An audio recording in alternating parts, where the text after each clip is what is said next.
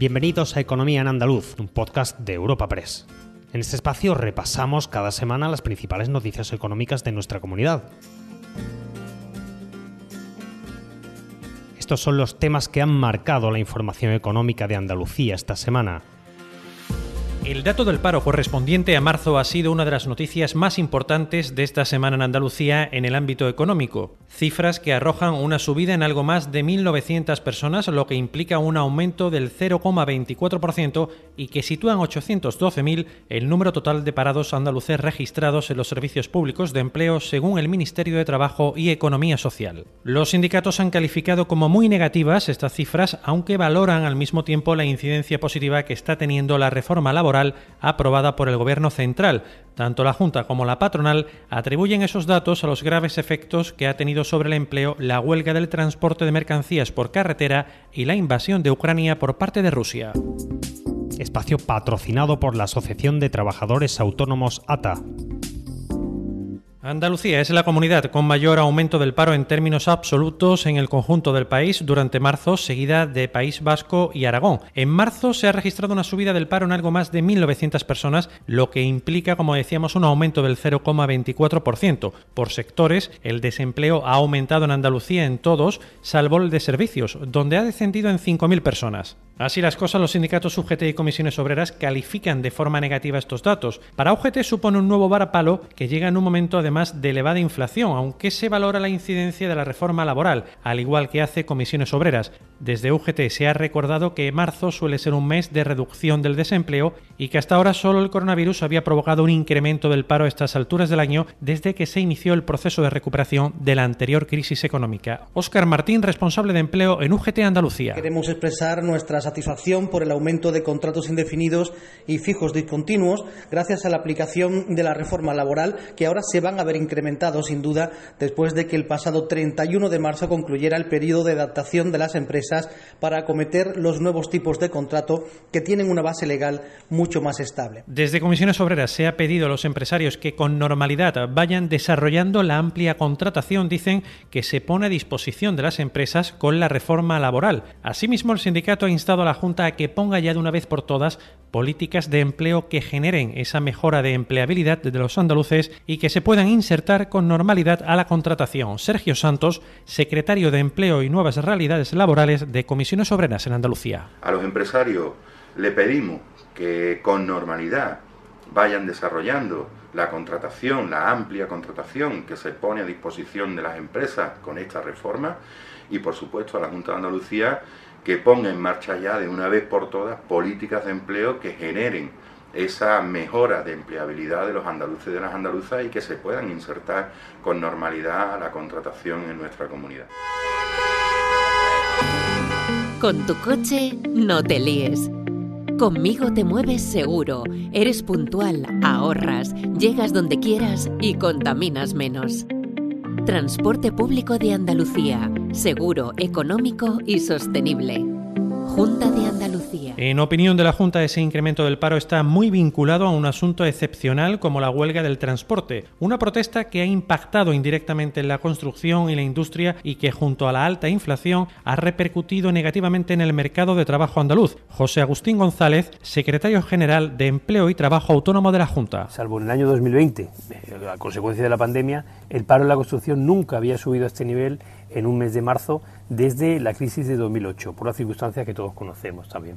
No obstante, Andalucía es la segunda comunidad autónoma en la que menos sube el desempleo entre las ocho que han registrado este mes incrementos. En este sentido, la Confederación de Empresarios de Andalucía ha reclamado a las administraciones la actualización de los precios para auxiliar a las empresas de la construcción, el sector en el que, como decíamos, más ha subido el desempleo andaluz en marzo. La patronal constata los efectos negativos de la huelga en el sector del transporte de mercancías y de la invasión en Ucrania. Asimismo, el encarecimiento de los precios de las materias primas y de los costes energéticos han tenido consecuencias en la generación de empleo en la construcción, con severas demoras en su actividad y paralizaciones en obras. Luis Fernández Palacios, secretario general de la CEA. La carestía y el incremento tan importante que están teniendo los costes de la materia prima y los costes energéticos en el sector está llevando a, a que las empresas se vean obligadas a ralentizar eh, la actividad, a ralentizar las obras, incluso a, llegan a, pararlas, puesto que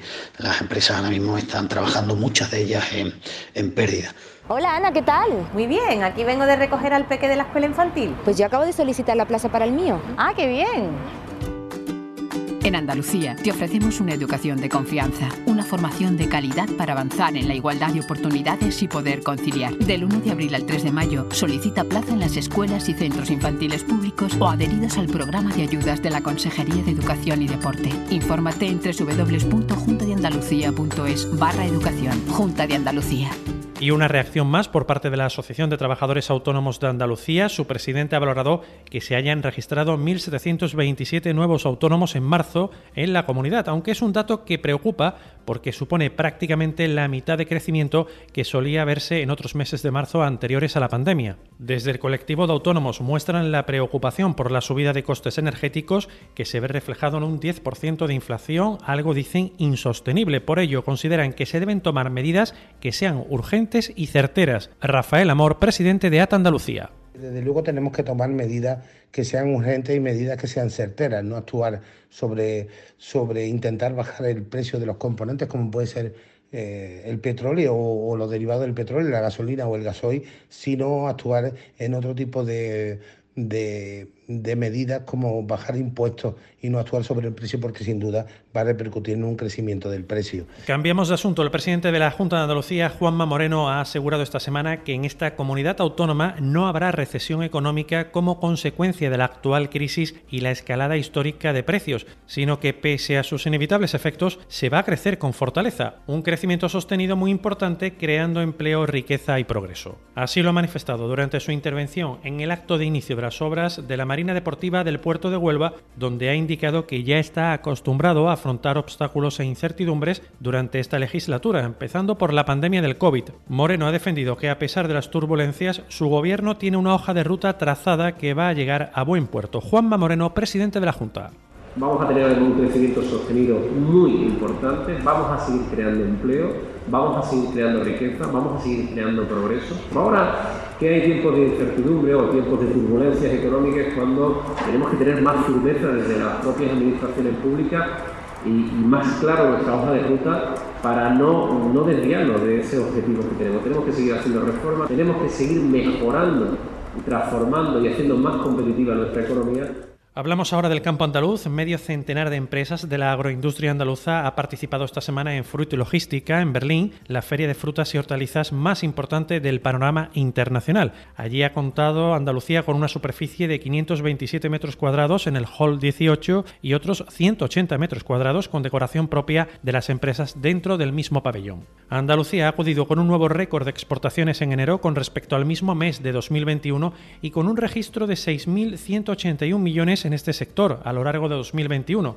La comunidad ha exportado en este primer mes productos agroalimentarios por valor de 1.129 millones, esto es un 11,5% más. Almería vuelve a liderar el ranking con un volumen de facturación de 476 millones, con el 68% del valor de las frutas y hortalizas exportadas por Andalucía. Le siguen Sevilla y Córdoba. Extenda Andalucía ha acudido a esta edición con un marcado optimismo y el gran desafío de avanzar en la innovación para llegar a mercados cada vez más lejanos. Arturo Bernal, consejero delegado de Extenda. Somos optimistas no porque tengamos unos buenos números en los últimos años, sino porque uno de esos números es el incremento impresionante que está sufriendo el número de empresas exportadoras.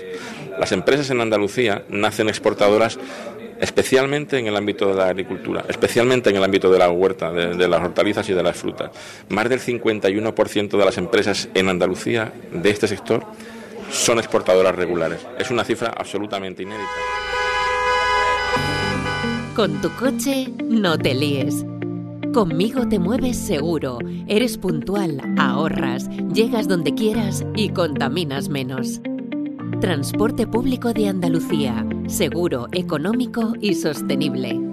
Junta de Andalucía. Los frutos rojos andaluces buscan ampliar sus mercados abriendo nuevas opciones, muy en particular de la mano de los arándanos en Canadá. Ir al otro lado del Atlántico se ha convertido en una opción atractiva tras haber entrado en Brasil y no se descarta incluso llegar hasta China, algo que sería un gran salto para un sector que en 2021 registró un récord histórico de 1.405 millones de euros en exportaciones. Rafael Domínguez gerente de la Asociación de Productores y Exportadores de la Fresa de Huelva, Fresh Huelva. Efectivamente, nosotros estamos intentando abrir nuevos mercados, eh, puesto que, como sabemos, por los problemas que están ocurriendo que tiene Europa, ¿no? con esta eh, invasión y esta guerra que, tenemos ahora mismo, la idea de, diremos, de ir hacia los países del este pues se nos ha quitado un poco de la cabeza. ¿no? Está complicado y para cruzar el Atlántico hemos abierto mercado con Brasil, eh, estamos intentando también hacerlo con Canadá, como he dicho. La siguiente opción sería China y vamos a intentarlo a ver si es posible. Y seguimos en este ámbito porque la Junta ha informado esta semana que se han registrado heladas en cultivos de algunas zonas de la región que están viniendo muy mal en el almendro y áreas donde están cuajando productos de la temporada de primavera como el melón o la sandía. Aún así, la consejera de Agricultura, Ganadería, Pesca y Medio Ambiente ha valorado que el agua de estas últimas semanas haya venido muy bien a las zonas de secano y a los embalses. Un alivio porque en estas zonas, como la parte occidental de Málaga, ya pensaban que podían tener hasta cortes de agua durante el verano. Carmen Crespo, consejera de Agricultura. Hay helada en algunos sitios que nos está viniendo muy mal, en el almendro, en zonas también que en este momento está cuajando, como los productos de primavera, melón, sandía y demás pero no hace falta la lluvia muchísimo porque han sido años muy secos. Anteriormente teníamos 400.000 hectáreas que se utilizaban en cereales. Ya no las tenemos, tenemos 100.000. Por tanto, ¿qué queremos? Completar esas 400.000 teniendo cereales, pero cereales en este caso que no consuman mucha agua. Recuerda que puedes encontrar estas y otras muchas noticias económicas en la sección Andalucía en nuestra web europapress.es puedes suscribirte a este programa y al resto de podcast de Europa Press a través de Spotify, Apple Podcast, Evox o Google Podcast.